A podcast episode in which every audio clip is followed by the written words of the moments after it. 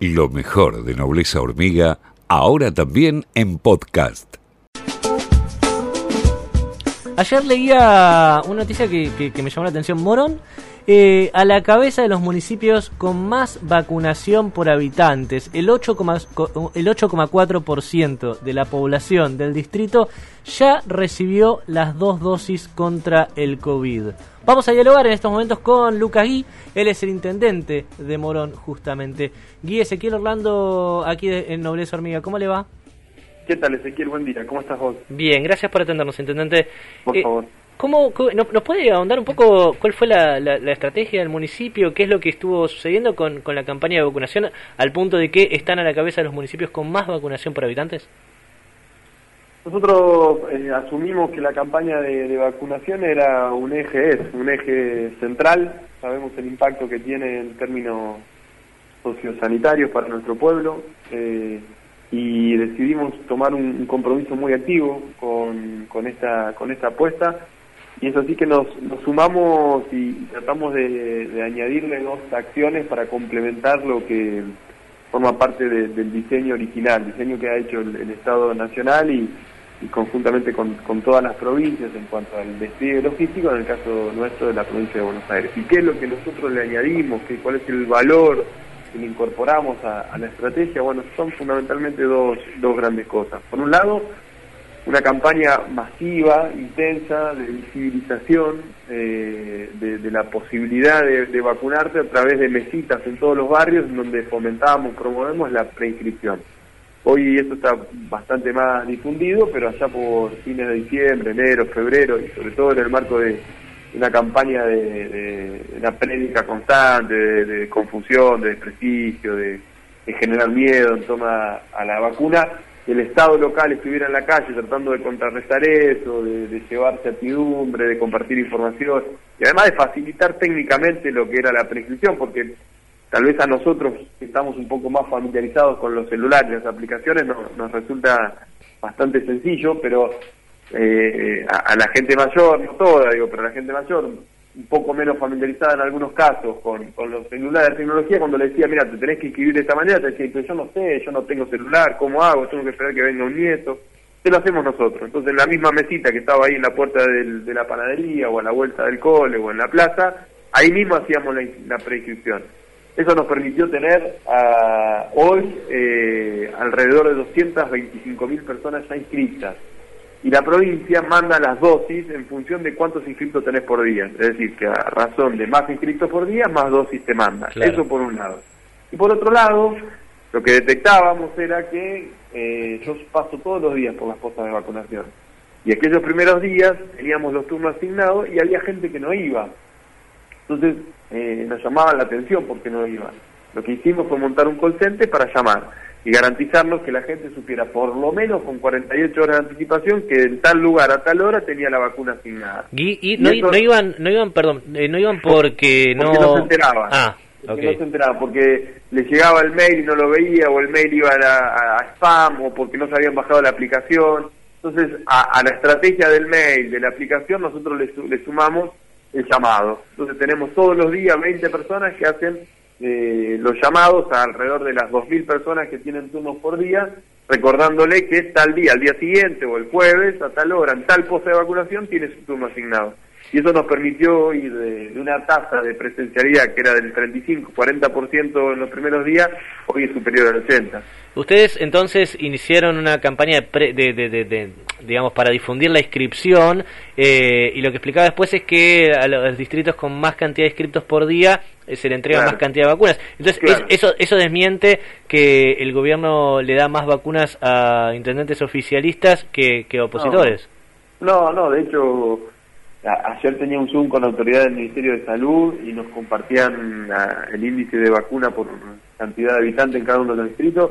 Morón está primero y el segundo Vicente López. Eh, Ah. Con lo cual, no, no, eso echa por tierra cualquier especulación política.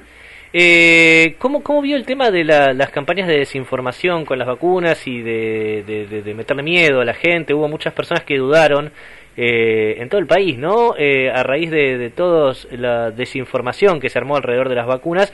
Eh, y hubo gente incluso que, que, que, quizás no, no, no fue a vacunarse por, por tener miedo, por el miedo que se infundió desde la oposición, desde algunos medios de comunicación, de algunas vacunas o de en general la campaña de vacunación. ¿Vio esto en Morón? Sí, sí, lo vimos. Eh, y, y, por eso la, la necesidad de, de contrarrestarlo fuerte con fundamentalmente con información, ¿no? Confiable, precisa, con fuentes serias, con información oficial. Eh, yo la verdad que hago un balance al día de hoy eh, positivo en relación a ese desafío, porque yo te contaba que hasta ayer a la noche teníamos inscritos alrededor de 220 mil personas, Morón tiene 350 mil este, ciudadanos y ciudadanas de los cuales tenés que descontar los que son menores de 18 años, de modo que ya nos estamos acercando a, tener plenamente inscritos a casi la totalidad de la población adulta, ya no solo a la población objetivo, nosotros el sábado llegamos a la, a la colocación de la dosis 116.000, que era el número de vecinos que teníamos que llegar a vacunar cuando empezamos la campaña ya en enero, porque eran 116.000 vecinos y vecinas los, los que conformaban la población priorizada, que eran los docentes, med, todos los trabajadores de la salud, fuerzas de seguridad mayores de 60 y personas de 18 a 59 con comorbilidades. Todo eso era un universo que formaban 116 mil personas. Bueno, a ese número, a esa población objetivo original, ya la vacunamos el, el sábado pasado. Ahora se ampliaron los, los universos porque se incorporaron embarazadas, incorporan personas con discapacidad, se está abriendo la grilla a personas de, de, de, de 40 a 59 años sin comorbilidades también. Entonces, ahora casi que tenemos que ir por el conjunto de la sociedad y tenemos ya más del 80% de ese conjunto de la sociedad inscrita.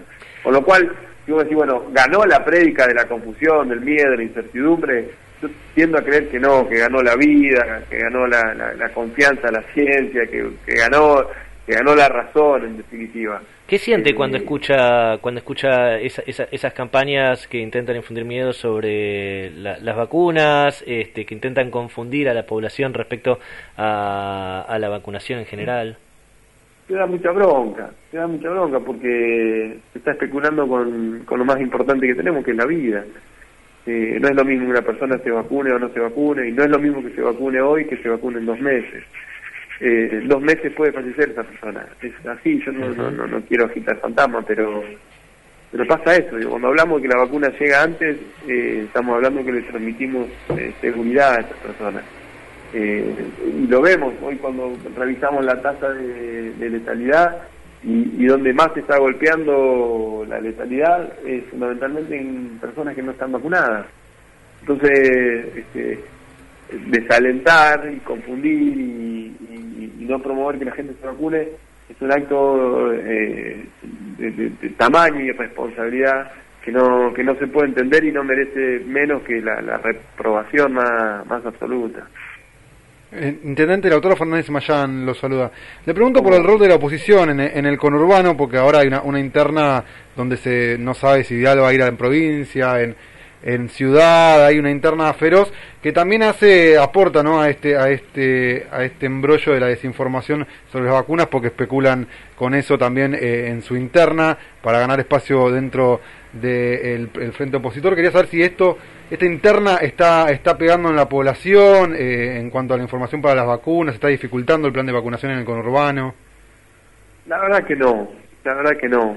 Eh, yo veo que inclusive sectores que, que miraban con cierta distancia o descrédito el, proceso y la campaña de vacunación, la, la, misma, lo que pasa a mí en el teléfono, la misma gente que me decía que yo no me voy a vacunar porque no creo, porque no sé qué, hoy le, le, le mando un mensaje, me cuenta, sí, bueno, finalmente fui, llevé a mi abuelo, muy contento, este, reconoce el esfuerzo.